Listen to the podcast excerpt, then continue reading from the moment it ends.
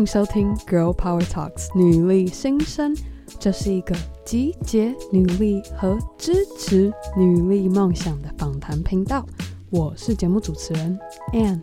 这周的 Power Monday 分享，我又要再来尝试一个不一样的 style。我非常荣幸能够借由经营 Podcast，认识到好奇杠铃的主持人 Angie。其实感觉有点像网友一样，IG 的几条讯息聊了之后，又直接约了 Skype 的线上语音通话，聊得太开心，直接相约了隔几天后见面和一起参加一个 network event。那今天的 Power Monday 就是要和各位分享，以 Angie 作为一个有社会学硕士背景的身份，同时又是一位健身教练的他，以这样的背景来观看 Podcast 声音媒介传递力量的看法。其实我一开始不会，就是我很喜欢听 Podcast，但是我并不会觉得说我要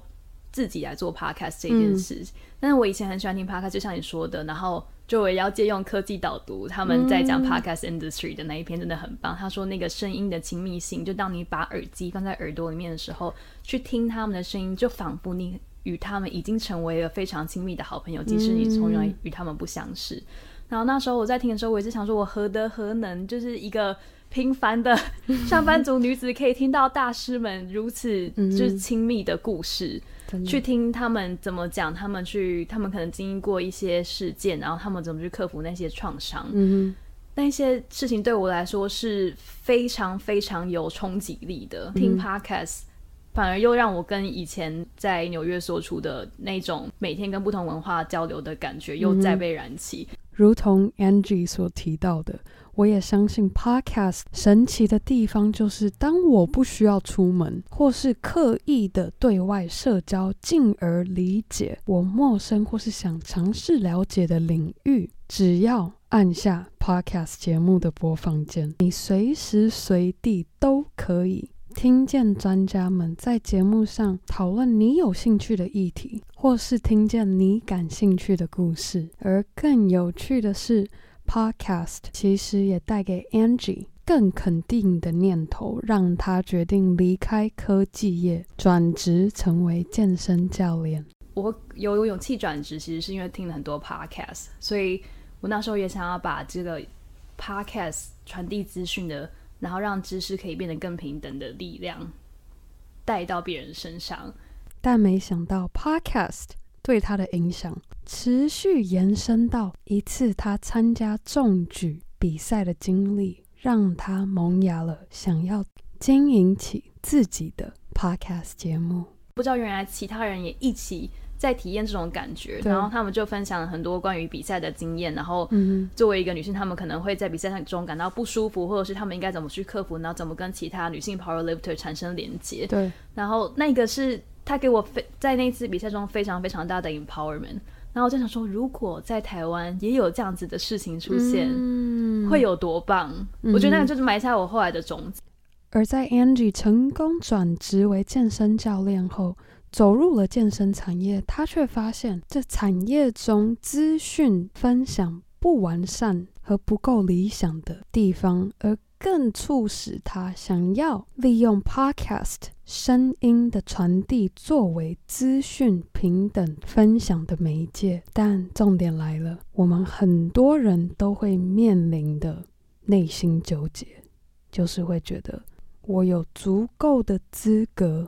来做一个 Podcast，作为这样资讯传递的人吗？而其实这样的自我怀疑的声音。也让 Angie 开始采取行动，有所迟疑。你知道有这样子的需求跟痛点，然后你知道自己可能有这样子的能力带出来，但是你实在是太害怕了。我记得我每天都想要做 podcast，但每天去骑脚踏车的时候，想说我一定要来做 podcast。我想要访问谁，我已经知道我要访问谁了，不行，大家就觉得出白痴。然后去倒车的时候，打开那个垃圾门，就说我知道我要访问谁，我明天就要来创 podcast，不行，嗯、还是不要好了。天哪，你你这样纠纠结多久？就是从大概从转职三月一直到十月多，因为我实在是太害怕这件事情了。就你知道，当你觉得某件事情是你的天赋，然后你又很想做的时候，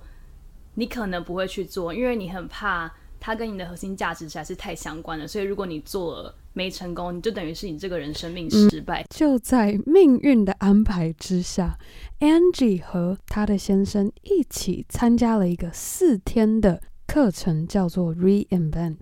帮助他成功转换了当时畏惧害怕的心态，也因此。好奇杠铃这个节目就诞生了，我就给自己 permission to quit。那也是在那门课很重要的一个关键，就是你不要以为你自己要做一件事情，你就一定要一生都做这件事情，然后只准成功不准失败。对、嗯，因为这样你就会永远都踏不出去。所以他那时候就说，你就给，如果你要做 podcast 的话，你就给自己一个小目标。那个小目标是什么？然后，所以我第一个礼拜小目标就是我要写一个稿，第二个小目标就是我要寄信给一个在做 podcast 的人，然后第三个就是。嗯第四个礼拜的时候，我需要放上我的第一集。当 Angie 开始经营起《好奇杠铃》这个节目后，其实作为 Podcast 主持人，我们又有新的课题要学习。而在我们的谈话中，Angie 分享到，那时候那个制作人他就说，一个好的访谈不是你有多多严谨的研究方法训练，也不是你访纲选的多好，或者是你有多好的器材，而是你有没有办法在访谈的时候。把你的注意力，把你的专心完全放在受访者的身上，嗯，那个对访谈来说才是最重要的事。当你把你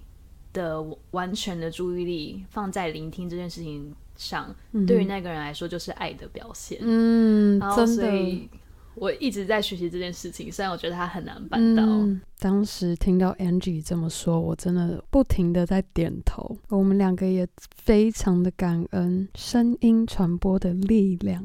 带给我们两个分别来自不同背景的我们，能够因为声音的传递，拉近了我们的距离。我在这边也非常希望《Girl Power Talks 女力新生》这个节目也能够带给你这样的力量感，也希望正在收听的你能够有一个充满正能量 power 的一周。那如果你本身也是健身相关背景，又或是有想要留学进修这产业相关的专业的话，我非常推荐你可以去搜寻。好奇杠铃这个节目，也可以收听我和 Angie 的完整谈话内容。那我想要再次非常感谢每周定时收听 Girl Power Talks 女力新生的你。如果你还没有加入女力新生的脸书私密社团，千万别错过我们可以更深入交流的机会，一起认识更多女力代表。如果你喜欢我们的节目，千万别忘记在任何你收听 podcast 的地方订阅《Girl Power Talks》女力新生。我们也需要你的帮忙，让更多人可以知道这个节目。在 iTunes 或是 Apple Podcast 上打五颗星，甚至更有热情的你，非常欢迎你留言分享你喜欢节目的地方，或是你希望我。And 需要做改进的地方，我都非常乐意听到你们的想法。而更好的，也可以和你的好姐妹们分享 Girl Power Talks 女力新生，让我们一起分享